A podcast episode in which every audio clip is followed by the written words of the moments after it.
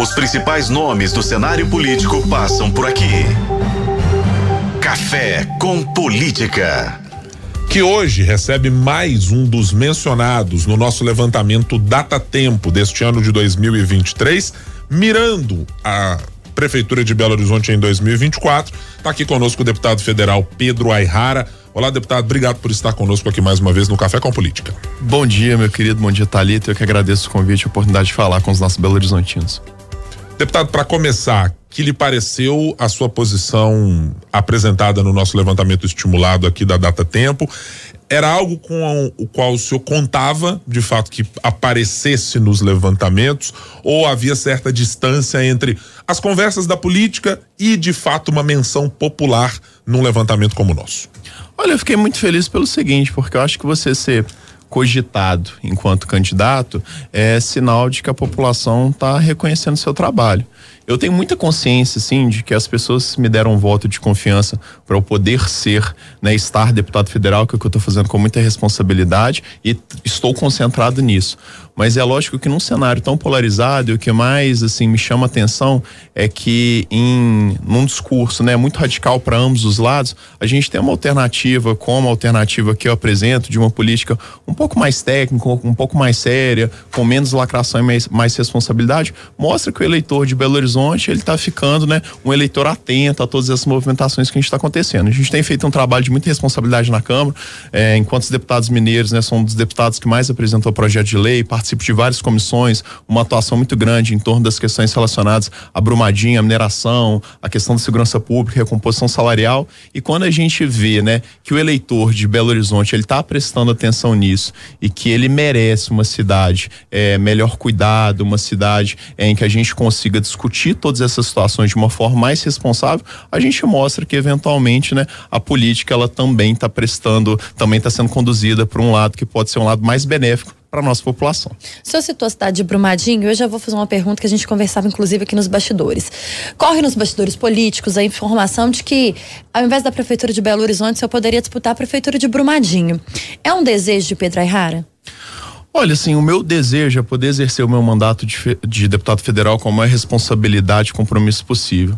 Eu não sou, né, macaco para ficar pulando de galho em galho na política, mas obviamente, assim, dentro de Minas Gerais, que é o estado que eu amo, as duas cidades que têm vinculação comigo, obviamente, são Belo Horizonte, que é a minha cidade natal, e Brumadinho, que é a cidade onde realmente eu tive esse chamado, esse convite para a política. É, só que todas essas decisões que eu tô tomando, e tô sendo muito aqui sincero, eu converso com as pessoas da cidade. Então, então, tenho conversado com a população de Brumadinho, com a população de Belo Horizonte, para só entrar realmente em qualquer disputa que seja, se for uma disputa que eu puder acrescentar alguma coisa ao debate político. Eu entendo que tanto o debate político de Belo Horizonte quanto de Brumadinho, eles são muito empobrecidos, porque eles ficam muito naquela disputa ideológica, sem a gente pensar realmente sobre os problemas das cidades, né? De segurança pública, de transporte, de educação, de outras questões. Se eu entender que eu estar nesses pleitos é, pode acrescentar, pode elevar o nível do debate e eventualmente se a população entender, né, que eu possa ser um bom prefeito de Belo Horizonte ou de Brumadinho, eu não estou me restringindo a nenhum tipo de conversa, mas como eu disse, o meu foco e o compromisso que eu assumi, né, com as pessoas, com os meus eleitores, foi de fato de poder exercer meu, deputado, meu mandato de deputado federal. Do ponto de vista partidário, há alguma limitação ou alguma algum pedido específico do seu partido para que participe, seja do pleito em Belo Belo Horizonte ou do pleito em Brumadinho, ou essa é uma decisão pessoal? No caso do nosso partido, como partido, é, tanto em relação a Belo Horizonte quanto em relação a Brumadinho, ele tem uma tratativa muito tranquila, já não tem nenhum pré-acordo feito, nem nenhuma questão que seja uma questão de vida ou morte para o partido, é mais realmente uma questão de decisão pessoal. Mas assim, como eu disse, eu acho que essa responsabilidade de desses 90 mil votos que eu, que eu recebi dos eleitores, isso para mim é o meu principal bastião, sabe? Eu jamais quero parecer que eu tô sendo leviano com esse voto de confiança então, assim, né, não há demérito nenhum em ser político, mas eu acho que há demérito quando as pessoas elas adotam, né, condutas que sejam ilícitas, imorais, quando a gente não cumpre com os compromissos com os eleitores. Então, assim, o principal mesmo tem sido essa reflexão pessoal e entender onde que eu posso contribuir é de uma forma mais qualificada. Sempre acho que a minha decisão é orientada dessa forma. Com esse pensamento mais técnico que o senhor coloca, que faz o, o seu mandato como deputado federal, em qual prefeitura o senhor acha que encaixaria melhor esse pensamento e teria mais espaço para trabalhar? Você só tá me acuando aqui, né? mas eu acho que assim, Belo Horizonte e Brumadinho é, tem problemas muito graves. No caso de Belo Horizonte, acho que a gente tem principalmente na né, situação da mobilidade urbana. Eu para vir para cá, né, a gente fica uma hora aqui no trânsito e não é normal que a gente perca 10, 20% das horas do nosso dia no trânsito indo voltando do trabalho. E além da questão da segurança, né, o centro ali e os bairros hoje eles passam por uma situação que a pessoa não consegue andar de noite tranquila, né, sem correr o risco de ser assaltado. Já Brumadinho a gente tem um pensamento mais voltado para as oportunidades. Então a gente precisa ampliar a rede de oferta de educação em Brumadinho, a gente pensar em alternativas para que essas pessoas elas possam se manter em Brumadinho. Boa parte da população de Brumadinho hoje não trabalha em Brumadinho e a gente tem um município que ele ainda é muito dependente da mineração. A gente pensar em ampliar a questão do turismo, dos modais econômicos, isso acho que faz com que a cidade ela tenha uma maior qualidade de vida e principalmente que a gente consiga ter distribuição de renda na ponta da lança para a população, sobretudo lembrando que município, que Brumadinho é um município que geograficamente é muito grande. Então a gente tem várias realidades complicadas, sobretudo a daquelas localidades dos distritos mais distantes ali da sede. Vou agora facilitar a sua vida, deputado, e perguntar sobre Belo Horizonte, portanto. É, a sua avaliação de uma é, um embate ideológico que foi mencionado pelo senhor, ela se dá especificamente em função da atual gestão Fuad Noman, vou adicioná-la aqui à gestão Fuad mais Alexandre Calil, que foram quem estiveram juntos na, na, nas últimas chapas, é, ou ela se dá anterior a isso? Onde é que você identifica que há o problema específico, ou iniciado, ou é o grande problema da cidade nesse momento? E é na discussão da Câmara com o Poder Executivo, onde é que está esse problema que foi diagnosticado pelo senhor? Olha, o que eu acho é o seguinte, em relação aos candidatos que estão colocados, a gente tem, né, a questão, por exemplo, do Bruno e da Duda, que eu acho que representam respectivamente, né, movimentos bem à direita e bem à esquerda. E são, assim, todos os candidatos que estão colocados, eu os respeito profundamente, mas eu entendo, assim, que é, quando a gente fala de uma eleição majoritária, que não é só sobre fidelização do voto, é sobre controle de rejeição, a maior parte dos Belo Horizontinos, acho que eles não se sentem representados por projetos nem tão à direita, nem tão à esquerda esquerda. E aí, quando a gente pega ali os candidatos mais à esquerda, no caso do, do, do Gabriel, por exemplo, eu acho que ele tem, é, tá muito concentrado, tá muito focado nessas situações, dessas desavenças que ele teve em relação ali à própria governabilidade dele na Câmara. E quando a gente pensa na gestão do, do FUAD, na gestão do Calil, que também são outras pessoas que eu respeito, né? Eu não sou um cara da lacração, de ficar ofendendo, desmerecendo qualquer tipo de candidato aqui. Eu entendo, assim, que Belo Horizonte é uma cidade que não é difícil de governar, porque a situação fiscal da nossa cidade é muito boa. A gente tem uma arrecadação alta, a gente tem sistemas que são minimamente operantes. É simplesmente uma questão de que a gente merece mais, sobretudo considerando, se você for ver, né, o plano é, de os planos de governo que foram apresentados, eles tinham algumas soluções que elas não foram entregues. Então, o metrô de Belo Horizonte é uma promessa aí que se estende há tantos anos. Os problemas relacionados à questão da Lagoa da Pampulha, a gente também são problemas que se, se estendem há, outros anos. Quando a gente fala do hipercentro de Belo Horizonte Horizonte, a maior parte das câmeras do Olho Vivo, eu estive recentemente visitando o batalhão que é responsável por fazer esse monitoramento, elas estão desligadas por problemas né, de contrato de manutenção. E quando a gente pensa é, na prefeitura que a gente gasta mais orçamento de publicidade, que é de 65 milhões, ele é maior do que o orçamento da merenda escolar, que é de 63, eu acho que, com todo respeito aos governantes que estão colocados, eu acho que a gente pode tentar focar em coisas que elas sejam mais efetivas para aquela pessoa que está precisando disso. Então, assim, é simplesmente reconhecer que Belo Horizonte ela pode ganhar com um perfil que seja um perfil mais apaziguador, um perfil que seja de mais diálogo, de mais trabalho e principalmente um trabalho comprometido, porque eu não estou relacionado a nenhum grupo de poder, não represento lobby de nenhum setor que seja, nem de transporte, nem de mineradora, nem nada. Então assim, enquanto militar do Corpo de Bombeiros, eu acho que eu aprendi muito sobre a questão da necessidade de a gente fazer as coisas de uma forma séria e comprometida humana. Enquanto, né, especialista, mestre, bacharel em direito, aprendi, aprendi muito sobre como se preparar tecnicamente para entregar política pública. Enquanto filho da dona Jaqueline do seu Edson, eu aprendi que é importante a gente cuidar de gente e fazer isso de uma forma honesta e responsável. Então, assim, eu acho que essas características, elas me credenciam minimamente para estar tá numa disputa, né? Sempre pensando naquilo que é melhor para a população. Como eu disse, não é demérito ser político, acho que demérito é a gente colocar o nosso interesse acima do interesse das pessoas. Por isso que a minha postura em relação a essa questão é da participação participação nesse pleito, ela tem sido feita de forma muito serena, sem brigar, sem entrar em grandes polêmicas, principalmente pensando como que eu posso e onde que eu posso contribuir melhor. Quem poderia compor uma chapa com o senhor? Olha, sinceramente não sei, assim, eu acho que é, o perfil, assim, da, da chapa, né, se eu realmente for concorrer, é um perfil da gente propor um diálogo qualificado. Então, qualquer pessoa, né, que fuja desses radicalismos, que possa é, ser uma pessoa que consiga levar para aquele Belo Horizontino uma figura de alguém que realmente está preocupado com as pessoas, né? Eu, eu, costumo brincar sempre com o pessoal, eu moro no, no bairro é, Fernão Dias atualmente, sempre morei ali pela região, pela região do Horto, do Bovista, do Santo Inês, né? Região leste e nordeste ali de Belo Horizonte.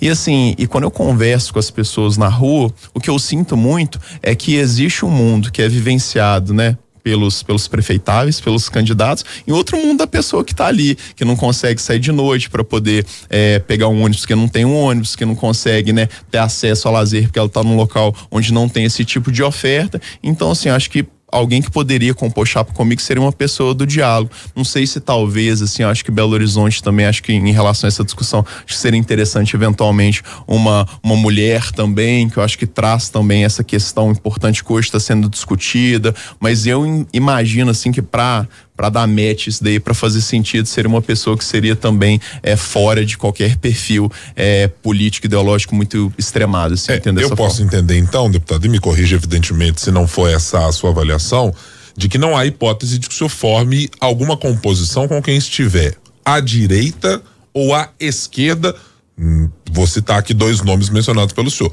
Não há hipótese com Duda Salabé, não há hipótese, por exemplo, com uh, Bruno Engler.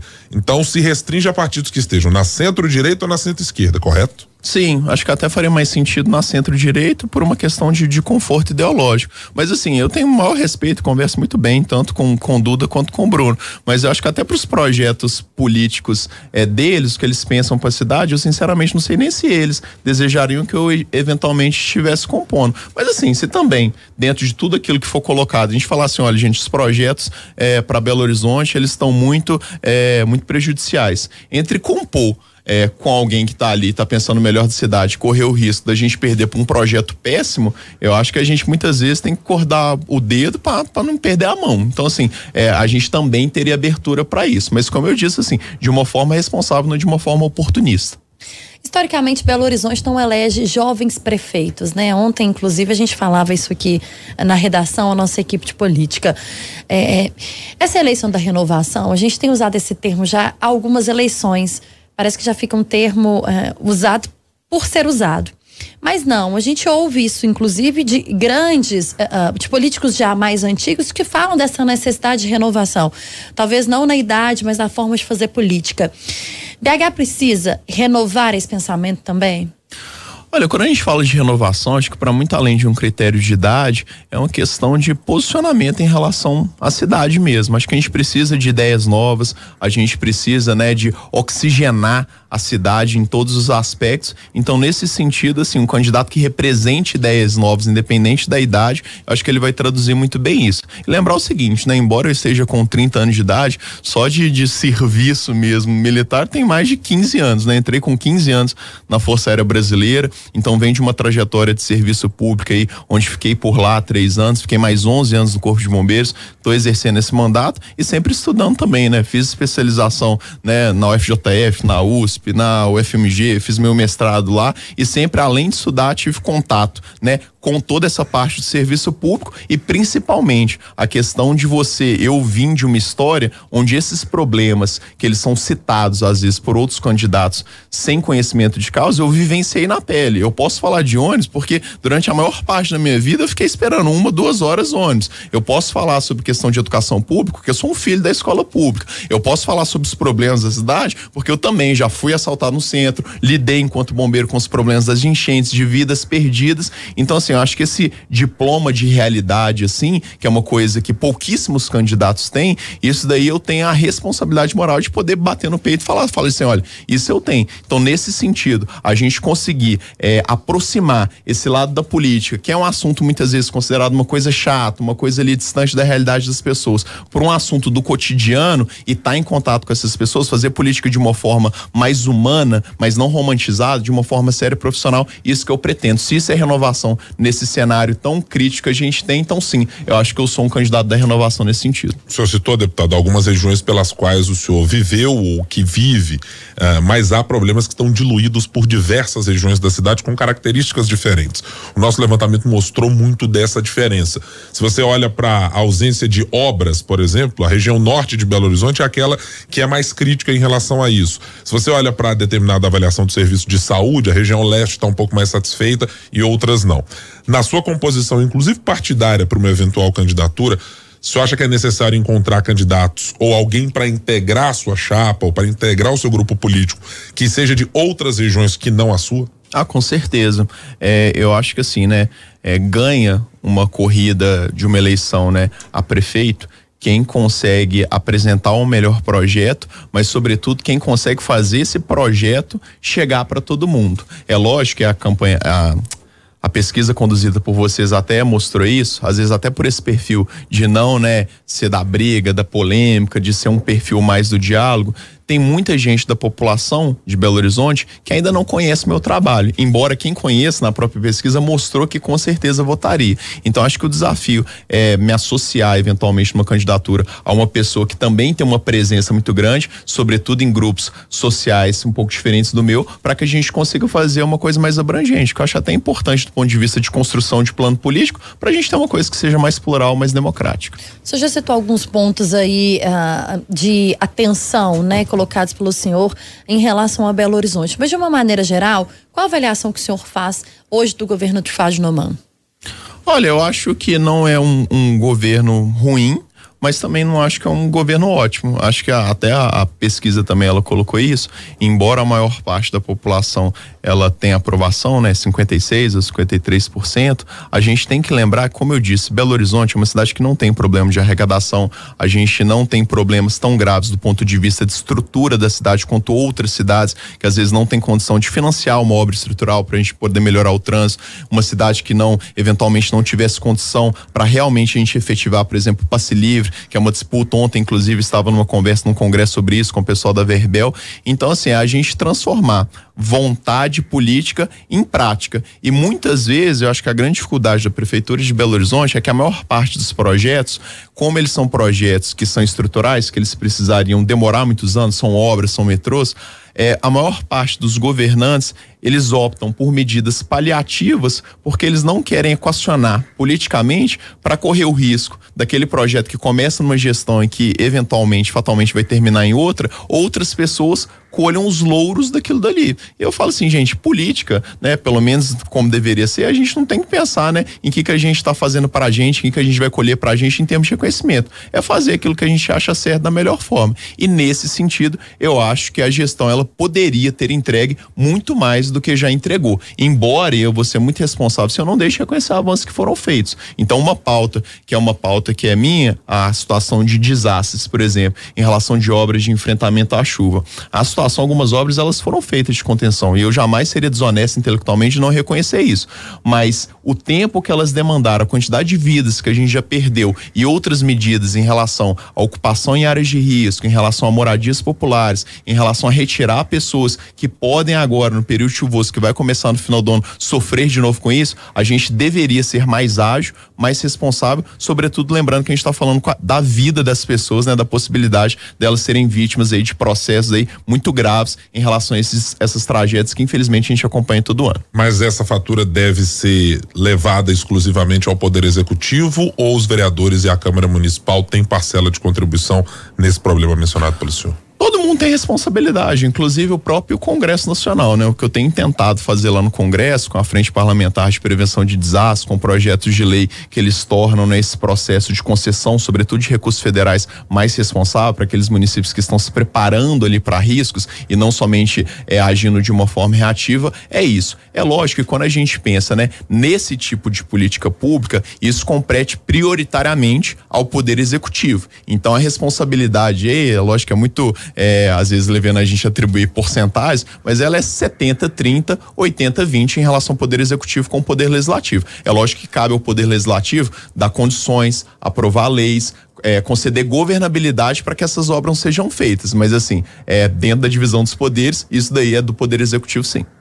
Nós estamos conversando com o deputado federal Pedro Ayrara, do Patriota. No Café com Política. No Café com Política. Hora do bate-pronto. Que o deputado evidentemente já conhece, perguntas rápidas e respostas na mesma proporção. Vamos a elas, deputado. Começando pela primeira. Principal problema de Belo Horizonte hoje é mobilidade e segurança pública. Se eleito prefeito de BH, a sua relação com o governo federal será? De uma articulação respeitosa para resolver problemas como o metrô de Belo Horizonte. Seu principal concorrente nessa disputa, olhando hipoteticamente para 2024. Acho que o principal concorrente é fazer com que eu seja mais conhecido população, pela população e apresentar um trabalho com um trabalho fora dos extremismos.